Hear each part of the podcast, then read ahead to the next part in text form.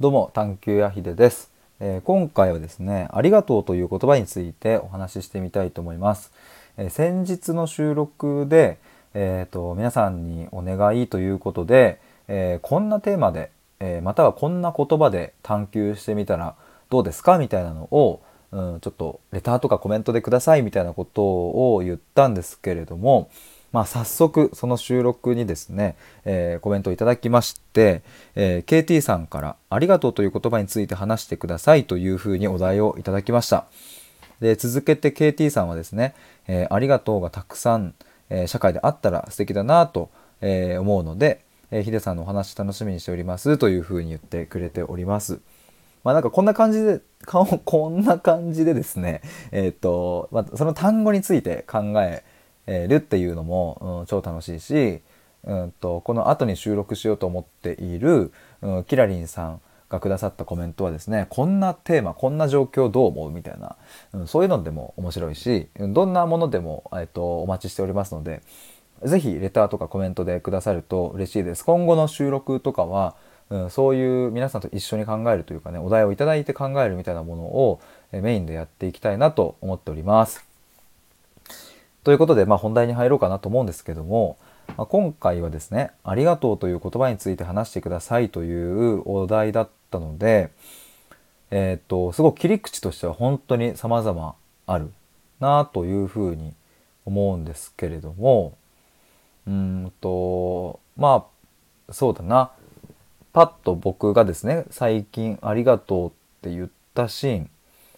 て何だったっけなっていうふうに考えると思いつくのは弟に対してかなというふうに思います。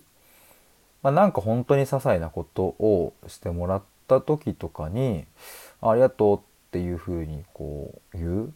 まあ、割と結構弟に対して言う機会は多いなって思うんですけれども、うん、そんなシーンが思い浮かびました。でなんかやっぱりそれを言っている時の自分の感覚としてはなんかねやっぱ本当にありがとうと思っているしで本当にありがとうって僕が思うような行動を弟がしてくれてやっぱそれがシンプルに嬉しいしなんかそうやってねなんか言葉が循環して行動も循環していくっていうのがまあその弟とまあ、6つ離れているんですけどもそんな弟とこうできてるってすごく幸せだなっていうふうに思ったりしてます。まあそれは逆もそうで、うん、僕が弟に何か手伝ったりした時に、えーと、ありがとうっていうふうに言われた時はやっぱ嬉しいし、まあ、そうやってうんとなんか巡っていく感じいいよなって思いながらでもなんかねふとこういう言葉について考えてみるとねたかが5文字を 投げかけるだけで、えーと、心が通っていくみたいなのが面白いっすよね。なんか「あいうえお」って 言っても「あいうえお」なのに「ありがとう」って言ったら「ありがとう」になるってね面白いっすよねなんか。よくこういうその「ありがとう」について語られるシーンでうんまあなんだろうな思い浮かぶのは例えばカップルとかでなんかね最近ありがとうって言わなくなってきたねとかありがとうとごめんねすらも言えないのみたいな。なんかまあまあそういうなんかね別にカップルだけじゃなくてもそういうのでねこうなんかすれ違っていくみたいなのってあると思うんですけどもただやっぱその「ありがとう」という言葉に持っている印象や意味合いや、うん、何をそこにこう込めていくか思いを込めていくかみたいなのってやっぱ人それぞれだなっていうふうに思うんですよね。まあなんか、うん、例えば「りんご」っていう言葉はまありんごを想像するわけですけれどもそして犬って言われたら犬を想像するわけで、うん、でもそんな言葉でさえ、うん、青いりんごを想像する人もいれば、うん、超でっかい犬を想像する人もいればめちゃくちゃちっちゃいワンちゃんを想像する人もいるしうんとこういう言葉であってもその人に差は出るっていうそれがまあ言葉の面白さでもあるけど、うん、やっぱ「ありがとう」っていう言葉ってそうすると何をイメージするかって本当に多種多様だなっていうふうに思うんですよ。ありがとうって本当にいい言葉だけどそこにね心がこもってないあありがとうみたいなあサンキューサンキューみたいな感じの時だったらやっぱ嫌な気持ちになるしうん普通に心がこもっているありがとうって言われたら嬉しい気持ちになるしすごくそこは差があるなと思いながらそしてやっぱありがとうをどのタイミングでどうやって使うかみたいなのも人によるなっていうのがすごく感じる部分ですね。例えば、うん、そうだな家の中で、うん、リモコン取ってってまあ旦那さんか奥さんか子供か誰かに言った時に「はーい」って渡された時に皆さんはありがとうって言いますかね。とか。うん。例えばでも今のシーンだと明確にねこれをしてっていうのをお願いしてそれをしてもらうわけだから、まあ、ありがとうっていうケースが多いのかもしれないけど例えばうーんとなんだろうな。まあ自分がね僕が子供の頃を想像するとですね。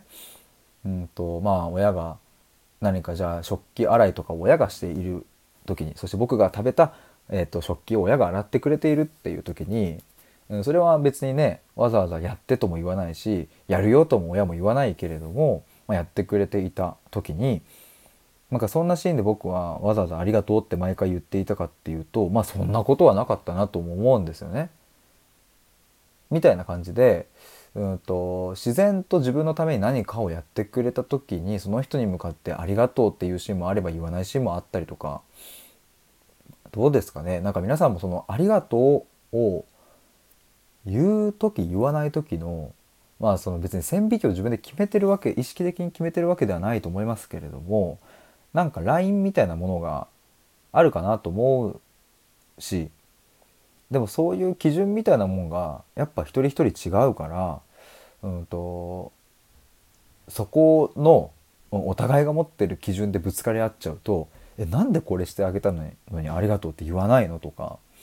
逆に「えなんでその毎回毎回ありがとうって言うの?」みたいなそのそういう言葉って使いすぎるとなんか軽く聞こえるよ？みたいなことにもなったりするしすごく、うん、曖昧で難しいなっていうところを僕はなんか今話しながら感じましたでもなんか今回のその僕なんか今今日この話をするってちょっと自分でも思ってなかったんですけどもまあこの着地としては今感じていることとしては基準が違うからこそ自分の感覚を大事にするっていうことがすごく大事だなっていうふうに思いました。なんかその毎回毎回うん何かちっちゃいことをしてくれただけでね毎回毎回ありがとうっていうのってもしかしたら人によってはそんなに言わなくていいよっていう人もいるかもしれないけどでもその人が本当にありがとうと思うのであれば言えばいいしそしてうんと全然そういうことにありがとうと全く思わない人は言わなくていいっていうふうに思うんですね。でも言う派の人からすると「えなんでこれをしてあげたのに言わないのこの人は」ってなっちゃうのかもしんないけどでもその人の感覚的にいやこれは別にありがとうっていう行動ではないでしょっていうその感覚があるのであれば言わないが正解むしろうん合わせに行ってありがとうという言葉を使っている時の方がうんなんか薄まっていくというか濁っていく感じがあるからまあ結論としては自分の感覚に従ってこういう言葉を使っていくのがベストだなっていうふうに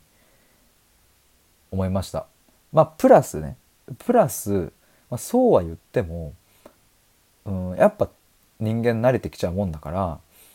何かをしてもらったりとか自分のために、うん、誰かが動いてくれた時にそれがまあどうしてもね当たり前のように思ってしまう、まあ、これは本当に僕もあるし皆さんも多分心当たりある時もあるんじゃないかなと思うんですけどそういう時もあるからまあ時にそういう周りからの言葉とかにも、うん、ちゃんと、うん、それそういうのをちゃんと聞いてねあなんか自分当たり前になりすぎてたなとかこれは伝えた方がいいなみたいなのもうんとちゃんと受け入れるっていうなんかそこがこう備わっているととっても気持ちが良くなるだろうなって思いました。だからまず整理するとですねまずは自分の感覚に従ってこういう曖昧な言葉であればあるほどね自分の感覚に従って使うっていうことと、まあ、プラスうんと大切な人身近な家族や彼氏彼女や子供やそういう人たちがどういう感覚でこの「ありがとう」を使っているのかっていうところにも耳を澄ませながら自分の、うん、慣れっていうものも、見つめていけたらいいななんていうことを思いました。ということで今回は「ありがとう」という言葉についてお話ししてみました。KT さんコメントありがとうございます。えー、他にも皆さんお待ちしておりますのでぜひぜひ、えー、コメントレターお待ちしてます。送ってください。以上です。バイバイ。